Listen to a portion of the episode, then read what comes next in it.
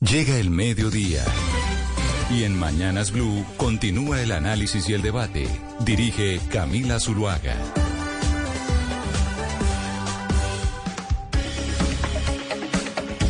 Son las 12 del día, 16 minutos. Aquí seguimos conectados con ustedes en Mañanas Blue, en la edición central, después de las noticias del mediodía en cada una de las ciudades en donde estamos presentes con Blue Radio.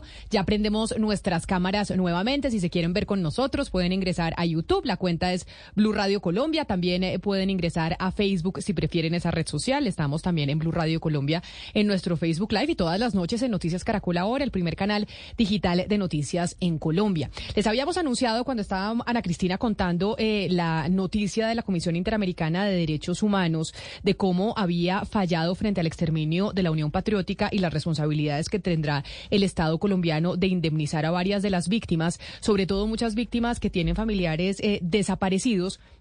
Hablábamos de cómo vamos a hablar en esta, en estos 45 eh, minutos con la unidad de búsqueda de personas dadas por desaparecidas, que fue una entidad que se creó hace cinco años durante el proceso de paz con eh, la guerrilla de las FARC y que hace parte pues de todo este andamiaje de la Justicia Especial para la Paz. Hace cinco años se crea esta entidad y entiendo que cumple pues eh, hay aniversario el próximo 19 de febrero. Y ese 19 de febrero deja su cargo la doctora Luz Marina Monzón Cifuentes, que fue elegida como directora de la unidad por esos primeros cinco años. Además, unidad que estará viva durante 20. Doctora Monzón, bienvenida. Gracias por estar con nosotros aquí en los micrófonos de Mañanas Blue. Muchísimas gracias, Camila, a ti, a toda la mesa de trabajo y, por supuesto, a la audiencia. Eh, para mí es un placer poder estar acá compartiendo estos avances se crea esta unidad eh, de, de búsqueda de personas dadas por desaparecidas para que funcione durante 20 años. a usted la eligen para que esté al frente de este cargo durante 5 y ya en unos 15 eh, días, 18 días termina su mandato. Sí, eh, así es. El 19 de febrero del de 2018 fui posesionada en este cargo y, de, y para un periodo de cinco años que está establecido en la ley y efectivamente, como dices, son 20 años la, lo que está previsto en la ley que exista esta entidad con una posibilidad que es que la ley pueda determinar que se prorrogue el mandato una vez se cumplan estos 20 años. Pero en este momento vamos con cinco años de ese mandato. Bueno, pero entonces para entender un poco lo que hace esta unidad de búsqueda de personas dadas por desaparecidas, hoy vamos a hacer una especie de balance, doctora Monzón, de lo que ha sido eh, pues eh, su trabajo en estos cinco años en la entidad. Yo quiero eh, saludar y darle la bienvenida a Helmut Algulo, quien recuperó el cuerpo de su mamá secuestrada y desaparecida por las FARC en octubre del 2021, después de 22 años de búsqueda pues en la unidad eh, de búsqueda de personas dadas por desaparecida hizo entrega digna del cuerpo de Carmenza Castañeda recuperado en zona rural de San Juanito en el departamento del Meta. Señor Angulo, bienvenido, gracias por estar con nosotros hoy aquí en Mañanas Blue contándonos su historia y pues compartiendo con el país lo que es ese proceso de recibir eh, el cuerpo de una persona que había sido dada por desaparecida. Bienvenido. Muy buenas, eh, eh, Camila, muy buenas tardes, qué pena. Eh, gracias por la invitación.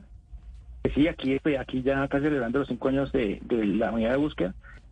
Pues lo que tú me quieras preguntar, estaré presto. Pues primero quiero preguntarles por su experiencia, porque digamos como que dentro de, lo que ha sido el andamiaje de la Justicia Especial para la Paz, de lo que ha sido todo este andamiaje de nuevas entidades que se crearon hace cinco años con el proceso eh, de paz para poder tener justicia y reparación, sobre todo para las víctimas, pues hay muchos colombianos que no entendemos porque tal vez tenemos lejana esta, esta situación. ¿Qué fue lo que, cómo fue el proceso suyo? ¿Y, qué, y, y, cómo fue precisamente eh, recibir eh, a su mamá después de haber sido eh, dada por desaparecida? Camila, nosotros llevamos, mi mamá y mi papá fueron secuestrados en abril del 2000, ya 22 años en su momento, ya vamos, ya vamos a cumplir 23 años. Pues hemos, hemos, hemos, hemos digamos que pedido ayuda en varias entidades estatales, entre la Fiscalía, Unidad de Víctimas, bueno, en fin, en fin muchas entidades a lo largo de esos 22 años, pues la verdad no fue, la ayuda no fue la mejor. Siempre, digamos que la búsqueda fue una búsqueda más de familia, una búsqueda más interesados por los, los integrantes de la familia, donde eh, recopilamos información de, de secuestrados, de eh, ex guerrilleros, eh, y pues fuimos muchas veces al sitio pues intentar buscar el cuerpo de, los, de los abuelos. No, yo recuerdo que antes del acuerdo de paz eh, hubo, hubo, digamos, un acercamiento de, de, las entidades que estaban, que estaban, digamos, que manejando el acuerdo de paz aquí en Bogotá, y muchas de ellas nos decían que, pues, el cambio, el cambio para encontrar las víctimas iba a ser, pues, algo, algo, algo, algo, algo fructífero. Bueno, yo me acuerdo que siempre preguntaba, venga, eh, hemos siempre intentado hablar con, la, con el ICR, con la Fiscalía, hemos dado las coordenadas, tenemos la ubicación exacta, ¿qué puede cambiar? Ellos nos decían que iba, iban a ser una, una entidad que iba a, a buscar las víctimas que empezaban las fuerzas desaparecidas, eh, enclavando todas sus entidades, la Fiscalía, ICR, y pues la unidad de búsqueda, eh, digamos que armando de todo, y incluía también la JEP. Eh, 2018 entramos a la JEP, eh, pues, mm, digamos que nos involucraron en el tema. Yo andaba muy muy parco en escuchar el tema porque porque igual creí que igual sigo pensando que, este acuerdo de paz no fue no fue no fue algo muy muy bien hecho, muy bien blindado. Pero que, que nació la unidad de búsqueda, nos llevó a la unidad de búsqueda. De hecho, fuimos y nos, eh, nos, reunimos con la gente de la unidad, eh, nos prometieron muchas cosas buenas. Eh, estar con ellos, 2018, pasaron 2018, 2019, 2020, pues digamos que ya llegamos al sitio. Creo que esto no se pudiera haber dado, el, el, el, el, no se hubiera dado de la mejor forma si no hubiera sido, pues digamos que bien hecho que es la unidad de búsqueda, la, la, la búsqueda de, del cuerpo de mi padre y de mi madre. Desafortunadamente no encontramos el cuerpo de mi padre, eh, todo, todo, era, todo era encaminado a encontrar el cuerpo de los dos, pero solamente encontramos el cuerpo de mi madre. Pero reconozco que, que, a lo largo, siempre lo he dicho, a lo largo del doctor Monzón, me, me, excusará, pero siempre lo he dicho, nuestra, relación con, con, la unidad de búsqueda de la familia, pues ha sido de amores y de odios, porque al principio digamos que fue un poco difícil, pero también era como la premura de la familia después de 22 años exigir la, el, el, el rescate del cuerpo y nunca, entendimos. Sí, eh, señor Angulo, pues primero eh, lamentar mucho por lo que ha tenido que pasar su familia durante tantos años, eh, porque pues de verdad que ha sido una, una búsqueda muy dolorosa. Le quiero preguntar por el trabajo con la Corporación Humanitaria Reencuentros, que ellos son integrantes, pues firmantes, ex-FARC. ¿Cómo fue ese trabajo conjunto de ustedes como familia, trabajar con personas que se quieren reintegrar a la sociedad civil y que aportaron en esa búsqueda, ese trabajo conjunto de ustedes tan doloroso? Reencuentros entra al final de la búsqueda. Digamos que Reencuentros confirma mucha información que teníamos nosotros. Al principio Reencuentros eh, no se llamaba Reencuentros, eso es algo que valorar. Lo que he dicho, si, si, si, si, este, si algo resaltar en este acuerdo de paz es que largo de esos cinco años la gente que quedó después de ese acuerdo firmado allá en La Habana se ha puesto la camiseta para que eso funcione. Y en eso pues entra toda la unidad de búsqueda. Eso, como te cuento, entró al final. Reencuentro al principio se llamaba Comisión de, de Búsqueda de FARC estaba encaminada solamente para buscar eh, excombatientes, digamos que eran sus propios sus propias personas en las zonas de en las zonas de violentas, de, pues, donde hubo donde hubo eh, conflicto armado. A raíz de a raíz de a raíz de, de, estos cambios nosotros nosotros nosotros digamos que llegamos a ellos eh, empezamos a pedir pedir ayuda e información. Ahí digamos que nos ayudan a cruzar información con gente que era que estaba en la zona logramos confirmar el sitio. Uno, confirmar el sitio. Dos, confirmar que el área era muy, muy, muy, muy, exacta con la que nosotros teníamos ya trabajado hace, hace, tiempo. Y ellos, la verdad, conozco, se pusieron la camiseta. Ahí, ahí John León estuvo pendiente del tema y se puso una camiseta. Y yo creo que ese tema de reencuentros nace a partir de que ellos se dieron cuenta de que no solamente tenían que buscar personas de su propio grupo, sino personas de todo, de todo el conflicto armado. Entonces entran también eh, civiles, eh, militares y los mismos, eh, los mismos reinsertados, los mismos que es combatientes. Creo que el tema con reencuentros ha sido muy bueno, muy fructífero que darle más apoyo. Creo que a veces no los miran, no los mira, la gente no los está mirando como debe mirarlos, porque creo que el centro, el centro de las el centro del acuerdo de paz siempre dicho que son las víctimas, pero ellos no lo están mirando como, lo es que sí hace falta más apoyo, sobre todo de la JEP, a este grupo. Pero mire, señor Angulo, agradeciéndole que comparta eh, su historia con nosotros, porque su historia hace parte de las más de 100 mil que hay en el país de, de familias que tienen eh, a personas dadas por desaparecidas. Yo quiero hacerle una última pregunta y es eh, en la parte emocional. Cuando usted ya después de 20 años logra pues reencontrarse y recibir el cuerpo de su mamá, emocionalmente, ¿qué cambia en usted? Es decir, siempre mucha gente dice es importante que las familias puedan recuperar los cuerpos eh, de, sus, de sus seres queridos. Emocionalmente, para que usted le cuente a los oyentes qué es lo que cambia dentro de un familiar cuando ya finalmente, después de tantos años, eh, logra eh, reencontrarse con el cuerpo de, de sus seres queridos. Es un, es un cúmulo de, sentimientos y, es, que es mucho, es mucho. O sea, nosotros llevábamos 22 años buscando el cuerpo de mis padres eh, y siempre busca, siempre pensamos que estamos parados para, para, para encontrar el cuerpo y digamos que pasar la página. Pero pues no, Camila, no es nada fácil, no es nada fácil, no solamente esto, esto, esto, uno se mete tanto en el cuento que uno quiere ayudar a más personas. Eh, cuando encontramos el cuerpo de mi madre, pues, pues yo creo que fue felicidad, pero sí algo de tranquilidad y mucha paz. Pues digamos que después de 22 años tú ya logras eh, encontrar el cuerpo de una persona que pues es tu mamá, que, que hay mil cosas en la cabeza, eh, eh, te generan te generan muchas dudas, quieres, quieres preguntar más cosas. Digamos que la tranquilidad que nos, que nos, que nos da es bastante. Yo sé que son más de 100 mil, más de desaparecidos. Hemos sido pocos los que hemos dado, dado, con, dado, dado, la, dado la, tener la felicidad de poder, poder encontrar a los, seres queridos de esta forma que no, no es la que uno espera, siempre espera enterrar a sus padres de una forma diferente y no que los asesinen como lo asesinaron las FARC. Eh, digamos que siente, se siente mucha mucha paz y tranquilidad. Falta el abuelo, falta falta falta buscar al abuelo. Seguimos hablando con la unidad y, con Equita, sobre todo con un grupo de un grupo de trabajo que ha funcionado, que nos ha, ayudado bastante para para ese tema.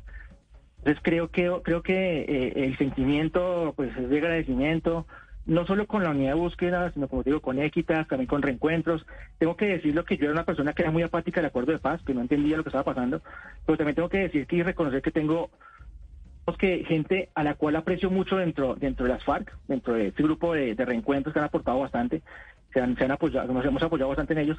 Y, y, es la conclusión es, Camila, nosotros, el acuerdo, hay mucha gente que en el acuerdo de paz, parte de ese grupo de que no, no, no me gustaba el acuerdo de paz, pero creo que la reconciliación en ese medio, en, en, en, en esa línea, es posible. Hay que dejar la polarización, hay que dejar muchas cosas de lado, sobre todo de ambos bandos, creo que podemos salir adelante como país.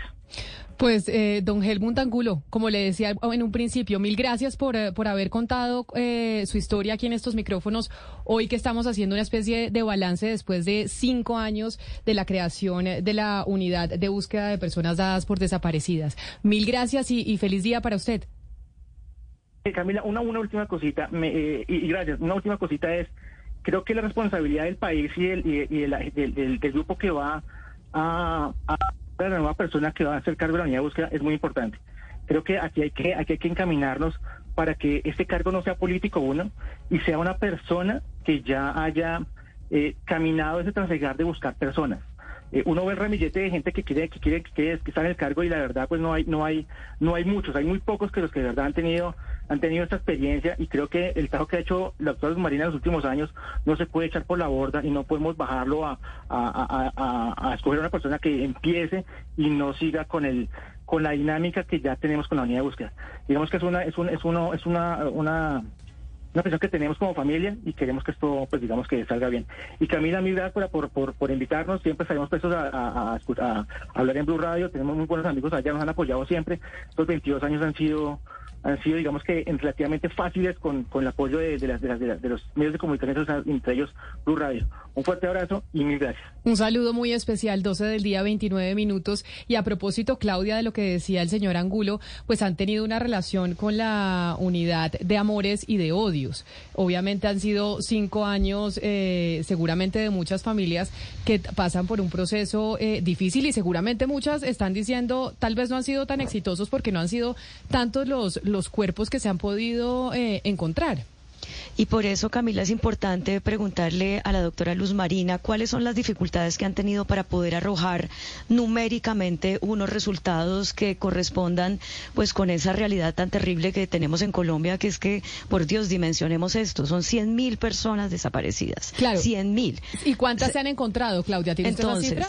Sí, eh, han encontrado 11 personas vivas, 10 eh, personas muertas que las han podido identificar y entregar, pero ha habido 749 cuerpos eh, recuperados. Y hay una serie de razones, que es lo que quiero preguntarle a, la doctora Luz Marina, por las cuales incluso con esa cantidad de cuerpos recuperados, pues no se les pueden entregar a las familias, lo que se llama lograr entregas dignas. Por eso, eh, doctora Luz Marina, yo quisiera que usted nos dijera, usted se queda usted termina su cargo después de cinco años y se hace un autobalance y dice, lo hice bien, lo hice mal, lo pude haber hecho mejor, me voy con un mal sabor o con un buen sabor, ¿cómo, cómo queda usted? Bueno, eh, muchas gracias por la pregunta, Claudia y, Camila. Creo que mm, es una pregunta. Yo me voy bien, me voy tranquila, me voy con el deber cumplido, absolutamente segura de que hemos hecho lo que teníamos que hacer en estos cinco primeros años eh, en términos de construir una entidad. O sea, es que esto no nos dieron el formato para ir a buscarlo. O sea, nos dijeron que teníamos que hacerlo humanitaria y extrajudicialmente y esto no se había hecho en el país de esa manera. Entonces tocaba primero, establecer una entidad, establecerla, tenerla en el territorio, tener unos equipos técnicos que estuvieran al servicio de una metodología de la búsqueda que debía también establecerse, que es la metodología que hoy le entregamos al país, que es el del Plan Nacional de Búsqueda y los planes regionales de búsqueda. Y creo que eso ya es un engranaje que ya está montado. Claro, y como dijo Helmut, hay que, hay que continuar y fortalecer. Claro, pero doctora Monzo, yo por eso les preguntaba las cifras. Son casi 100 mil personas en Colombia dadas por desaparecidas y se han entregado eh, a los familiares alrededor de 170 eh, cuerpos más o menos, según entiendo, o, las cifras que estaban entregando. ¿Eso no es muy bajito? Es decir, cuando se creó y se dio el plan de trabajo para los próximos cinco años, cuando usted llegó, ¿cuál era eh, por lo menos la, el objetivo por año? Yo sé que suena terrible hablar de personas en términos numéricos, pero al final así se mide también el éxito de una entidad. Es que no había plan de trabajo. Primero es eso, Camila. A nosotros nos entregaron un decreto, un decreto con 16 hojas, de las cuales había un artículo que ya existe, que es el artículo 5. Y el artículo 5 decía lo que la ruta que debíamos seguir, es decir, recoja información.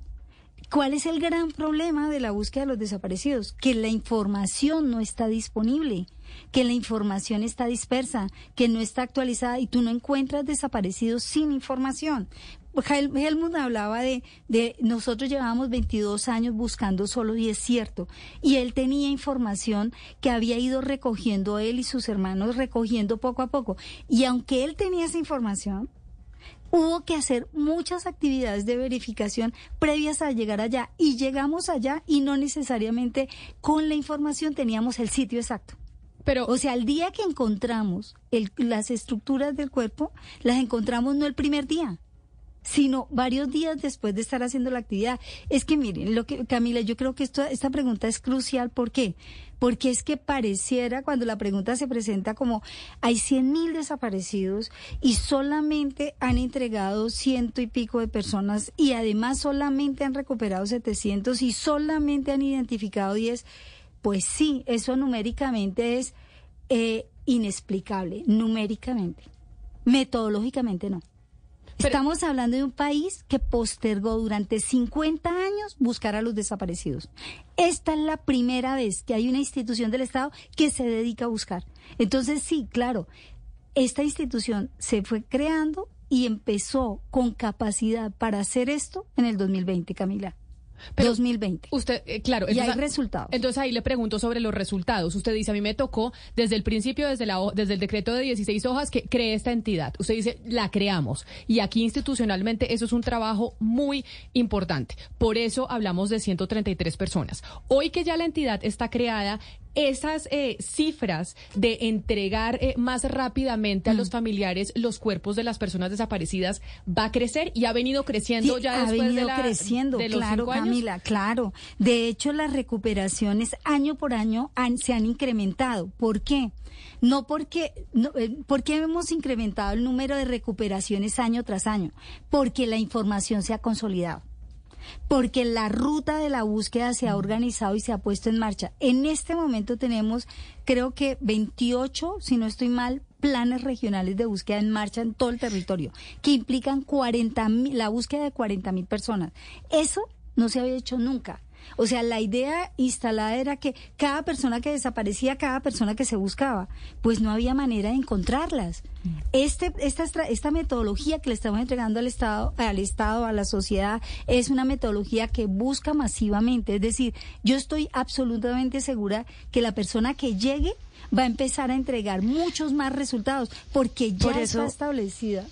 Por eso, directora Luz Marina, yo quiero que usted le diga al país cuáles son las perspectivas. Si usted dice, bueno, ya tenemos la entidad creada, ya está funcionando, ya año a año hemos ido mejorando, ¿usted diría que de esas 100.000 personas desaparecidas, cuántas vamos a poder encontrar y en cuánto tiempo? Mire, eh, yo quisiera, quisiera que un día pudiéramos responderles con esa, de esa manera. Pero le vuelvo y digo lo siguiente, ¿qué les diría?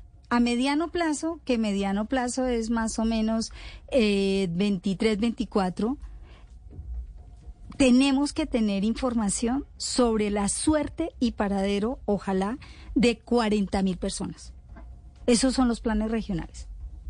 La suerte y paradero, ojalá el paradero de las personas. ¿Por qué digo ojalá? Porque no necesariamente vamos a encontrar a todas las personas, esa es una realidad.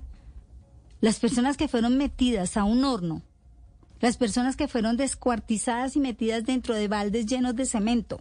No las vamos a encontrar. Esa es la realidad de la búsqueda. Pero lo que sí tenemos que encontrar es la verdad de qué pasó con ellos. Esos son los planes regionales. Entonces, yo esperaría que 40 mil personas ahora, yo les los digo, quien les diga a ustedes que en cinco años, que en dos años, que en media hora va a encontrar un desaparecido, pues tiene la información. Y esa, con eso termino la respuesta esencial. ¿Y por qué hemos podido avanzar? Porque hemos podido acceder a información. Sí, directora, eh, más o menos, eh, Camila, como para tener un poco de, claridad sobre los datos, que usted preguntaba por los cuerpos recuperados, le doy los datos. En el año 2020, los cuerpos recuperados son 102, para el año 2021, 256, para el año 2022, 388. Es decir, en la medida, lo que nos está diciendo la directora, es cada año, cada año se, se, encuentran recuperando. Sí, se, encuentran, más. que el cuerpo, pero eso es distinto a las entregas dignas. De lo que estamos hablando es cuando le entregan es decir, cuando se hace una ceremonia, que eso es un derecho de las víctimas, entregarle los cuerpos, que son 173, eh, 173 las este, entregas dignas que se han hecho. Eh, directora Monzón, yo le quería preguntar sobre los planes regionales. Pero déjame, déjame, déjame una cosita. ¿Sabes por qué? señora. Porque ese punto que estás tocando es crucial. Y es crucial ¿por qué? Porque hay una cosa que tampoco se ve en la búsqueda y es que es interdependiente de otras competencias. La identificación de los cuerpos depende del Instituto de Medicina Legal. A la vez el Instituto de Medicina Legal depende de la información. Entonces, claro, nosotros hemos entregado 700, 700 y algo cuerpos al, instituto. No se han entregado todos a los familiares. ¿Por qué? Pues porque la información no está disponible, porque el instituto no ha sido fortalecido. Y esto es importante también verlo. En la medida en que se cumpla con la obligación del fortalecimiento del instituto, yo creo que los resultados son mucho más amplios. Sí, y ustedes dependen pues de los, o sea, la unidad no tiene laboratorio forense propio, sino que ustedes dependen de los laboratorios de medicina legal y del CTI. Así es. Eh, directora, le, le, quiero preguntar por esos 26 planes regionales y por el caso de Antioquia. La unidad de búsqueda de personas desaparecidas no aportó presupuesto para la escombrera. Eh, nosotros, eh, nosotros, estuvimos allá, usted estuvo allá el 10 de, el 10 de noviembre. Fue por las medidas cautelares de la JEP que se logró tener, eh, pues mejor dicho, que obligó a la alcaldía de Medellín a poner eh, dos mil millones de pesos, de los cuales ha puesto un millón de ha, puesto mil millones. Le, le quería preguntar qué pasa en estos planes regionales con los casos, por ejemplo, de la escombrera y de Hidroituango. ¿Qué pasa con esos presupuestos y esos aportes y el papel de la unidad de víctimas, de, de búsqueda de personas desaparecidas? Bueno, Ana, es la pregunta y te la agradezco.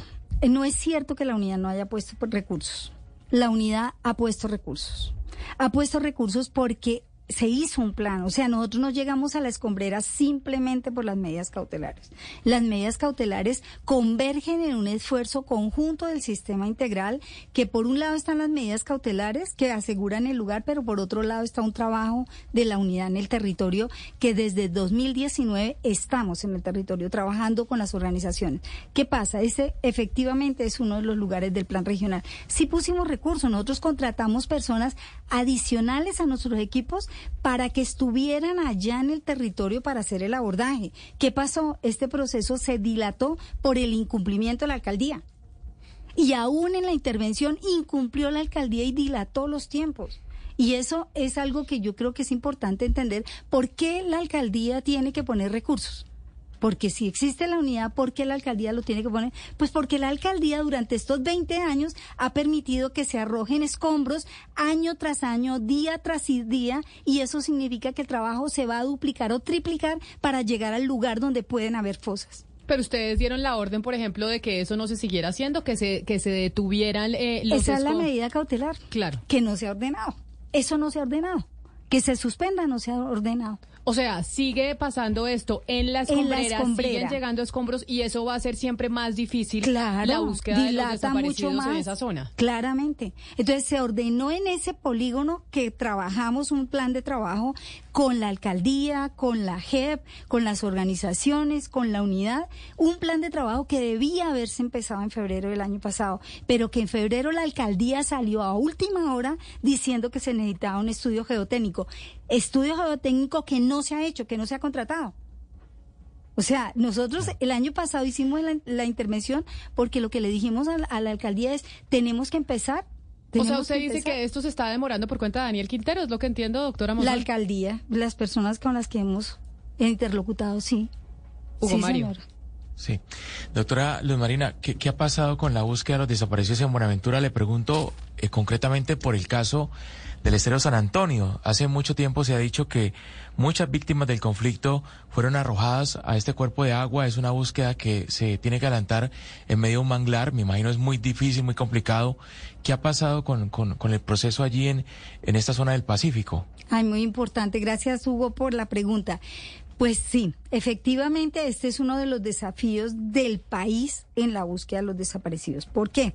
Porque aunque todo el mundo habla de que los cuerpos fueron lanzados a los ríos, a los manglares, a los esteros, en realidad no hay una metodología de la búsqueda. ¿Qué es lo que hemos hecho? Y de nuevo acá converge la búsqueda con la medida cautelar.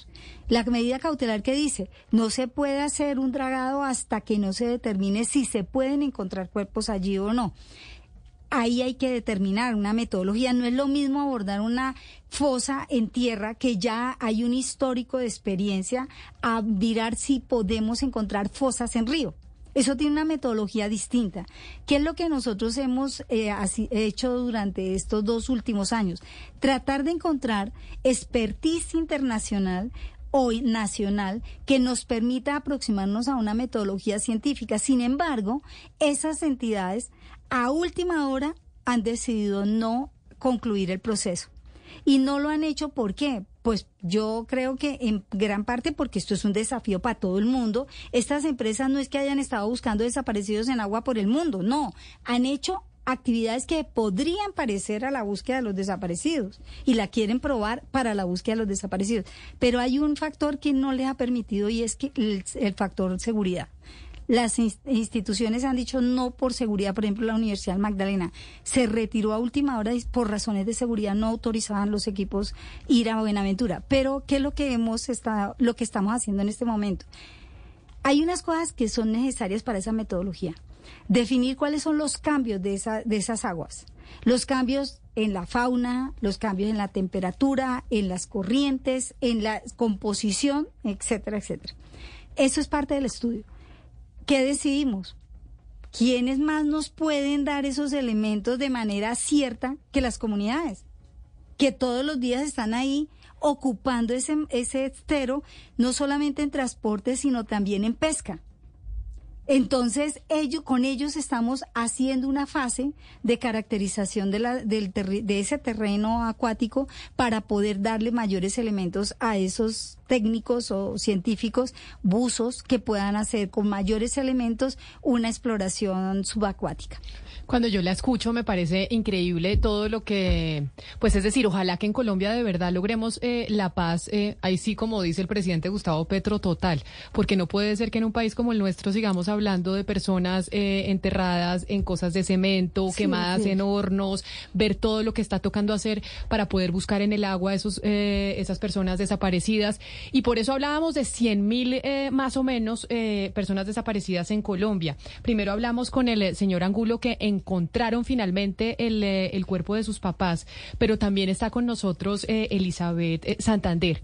Ella es esposa de Marino Escobar, está en el exilio. Elizabeth tuvo que abandonar el país hace 30 años.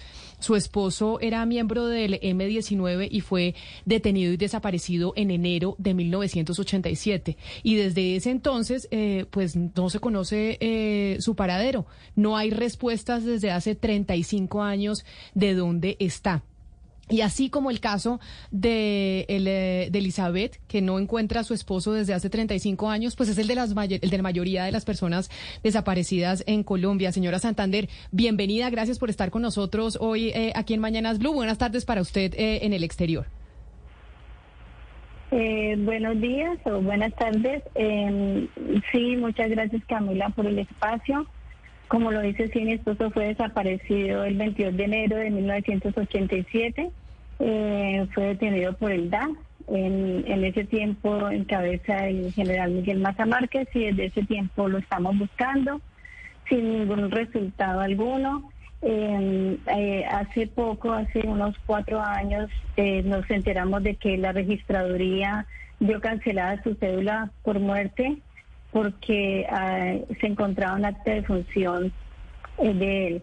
Eh, hasta ahora la registraduría no nos ha entregado ningún acta de función y dice que ellos no la tienen. Entonces es, es imposible así como como es de, las, de los obstáculos que nosotros encontramos en la búsqueda también. Doña Elizabeth, ahorita que hablábamos con, eh, con don Helmut eh, y lo que nos, nos dice aquí la señora Monzón es que uno de los problemas es la falta de información, la falta de información para poder construir todo el proceso y encontrar a esa persona mm. eh, desaparecida. En su caso, ¿cómo ha sido ese esa consecución de información, usted nos decía ya la registraduría no nos da el acta de defunción, pero ¿y esa relación con, eh, con la unidad desde hace cinco años? ¿O cuándo empezó, si es que la hay?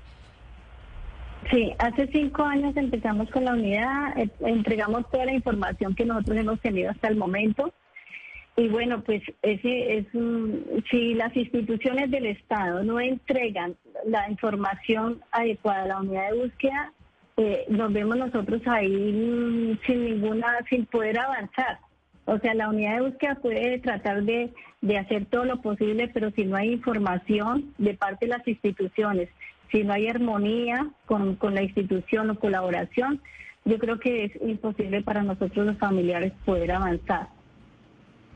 Claro, usted en este momento, eh, señora Santander, eh, en el Reino Unido. Y quisiera entonces resaltar un poco su caso, pues porque como muchas otras víctimas del conflicto en Colombia, pues tuvo que salir del país. Y eso puede, digamos, eh, interrumpir el proceso de esclarecimiento de lo que ha pasado en cuanto a la verdad. Cuéntenos usted por qué tuvo que salir del país primero, pero en segundo lugar, cómo se ha dificultado ese proceso de la búsqueda de su marido cuando usted tuvo que salir, al estar usted por fuera. Sí, yo tuve que salir de, Colombia porque eh, estaba buscando a mi esposo y estuve amenazada, fui detenida una vez, eh, fui parte de la Asociación de Familiares de Detenidos Desaparecidos en Cali y por esa razón tuve que salir porque había mucha persecución. Siempre he dicho que me negaron el derecho de buscar en mi país y tuve que salir para buscar desde afuera, desde el exterior, que es muy duro es es una cosa que, que es difícil de, de poder la gente entenderlo cuando no se vive y pues esta, este mecanismo que se creó a raíz de los acuerdos de paz, la unidad de búsqueda, es como una puerta que se nos abrió.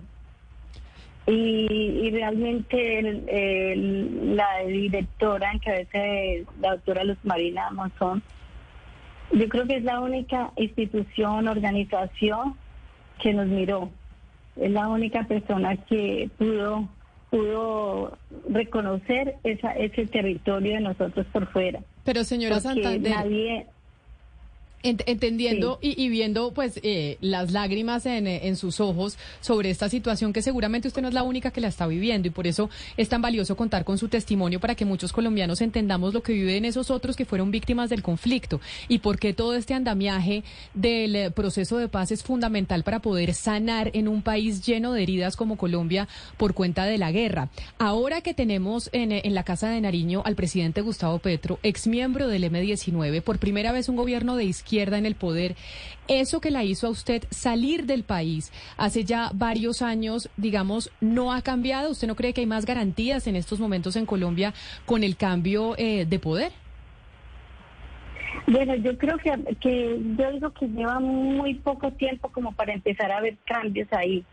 A mí me parece que es un, un país donde llevamos muchos años de conflicto, muchos años de violencia, y eso no se puede cambiar de un momento para otro. O sea, yo espero y tengo la esperanza de que con este nuevo gobierno las cosas sean diferentes y podamos avanzar en la búsqueda de nuestros familiares. Nosotros desde el exterior, los familiares que estamos por fuera, pues tenemos todas nuestras esperanzas en eso y hemos puesto también esperanzas en la unidad de búsqueda y es donde aquí pues esperamos, ¿no? Porque pues no es mucho lo que lleva y y yo pienso que llegar a un gobierno donde ha habido tanta impunidad, donde ha habido tanta, mm, eh, sí, eh, crimen, crimen de Estado, porque para mí ha sido un crimen de Estado lo que se cometió contra mi esposo, es, es muy difícil, pero tenemos esperanzas. Y tenemos, yo creo que esperanzas eh, muchos en este proceso y en este andamiaje, como lo decía yo, que se creó con el proceso de paz. Doña Elizabeth Santander, mil gracias por haber compartido su historia con nosotros, por haber estado aquí en los micrófonos eh, de Blue Radio. Feliz tarde para usted en el Reino Unido.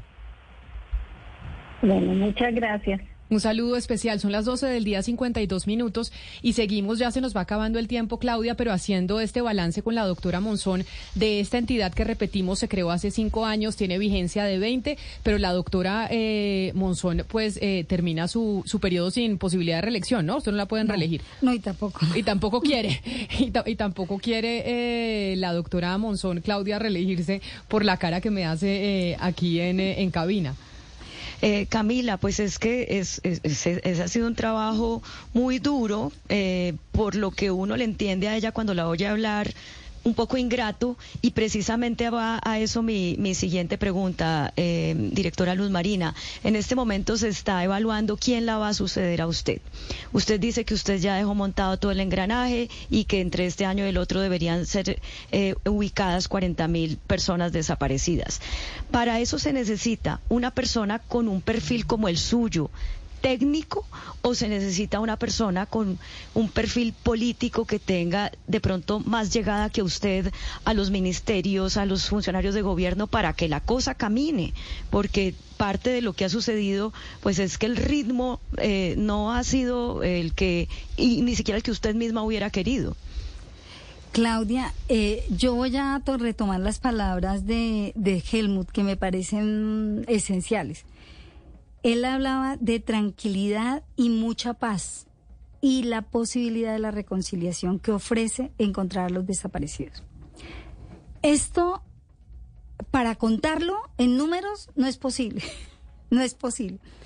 Y tampoco es posible con una mirada eficientista, eficientista de números. Entonces, ¿qué pasa? Yo tengo relaciones y las he construido con todas las instituciones con todas las instituciones, incluida la fuerza pública, que algunos creen que yo no he tenido relación con la fuerza pública. No, una cosa es que yo no haya accedido a información de la manera que debía haber accedido a información, y estoy hablando de la unidad, no de mí como persona, eh, pero otra cosa es que no hayamos trabajado que no hayamos hecho mesas de trabajo, igualmente con la Jurisdicción Especial para la Paz, con la, la misma Comisión de la Verdad. Pero ¿cuál es el, el, reto importante? Es que esto se dice muy rápidamente, pero en la práctica no se visualiza. Cuando uno habla de una entidad inédita en el país y un mandato nunca entregado a ninguna institución del Estado, eso se dice muy rápido, pero en la práctica empiezan los obstáculos. ¿Cuáles son los obstáculos? Eh, la unidad hace esta tarea, pero la hace eh, de recibiendo órdenes de otras instituciones.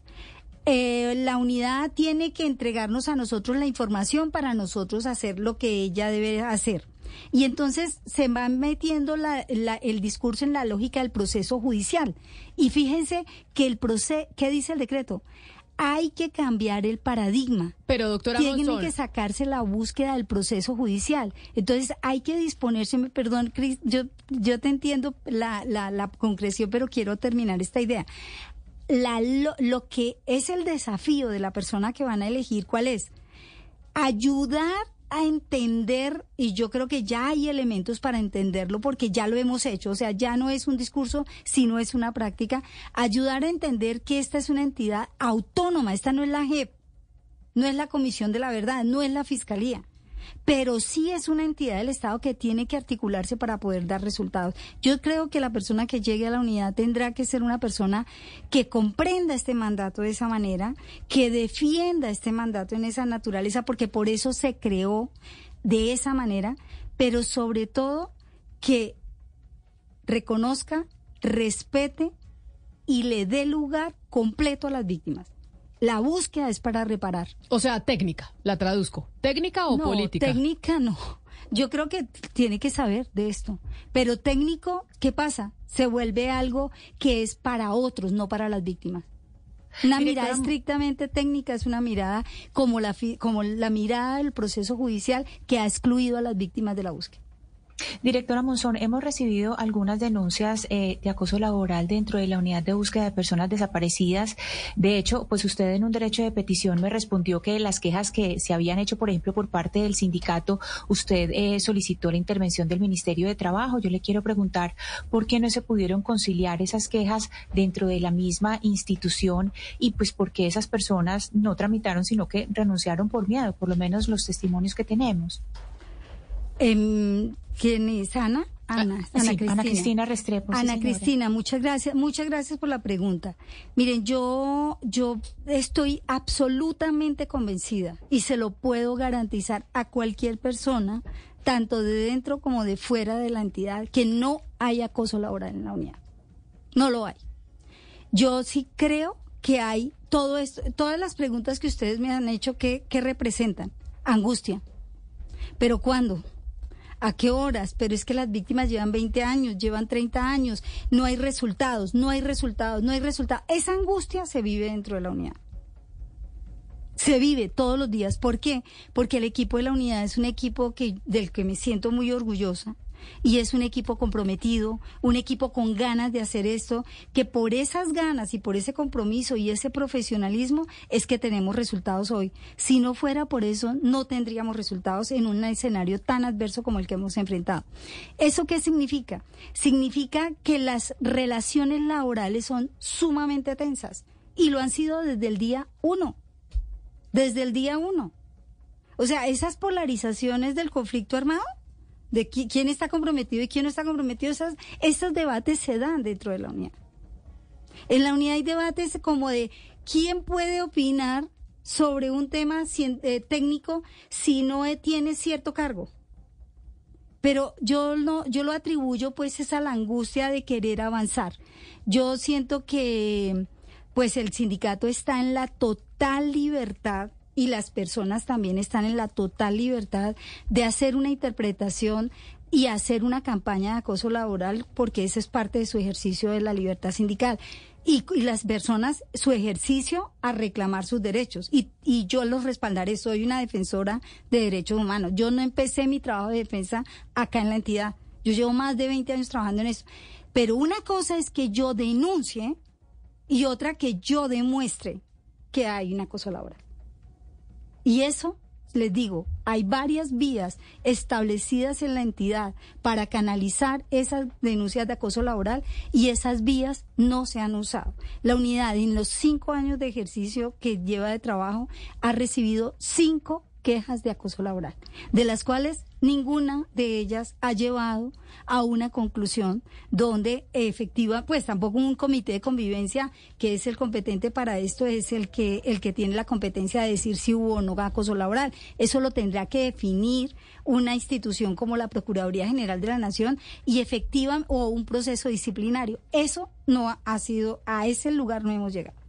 Pero yo les digo, no solamente estoy convencida de esto, sino que además me he comprometido a fondo con fortalecer las líneas de apoyo, atención y protección de las personas, incluida asumir una política de género que hemos asumido y que anunciaremos próximamente. Pues doctora Luz Marina Monzón, directora de la Unidad de Búsqueda de Personas Dadas por Desaparecidas, muchas gracias por haber estado con nosotros aquí, pues unos días antes de que se cumplan los cinco años de esta entidad y pues unos días antes de que usted termine su mandato y en donde estamos a la expectativa de quién va a ser su reemplazo.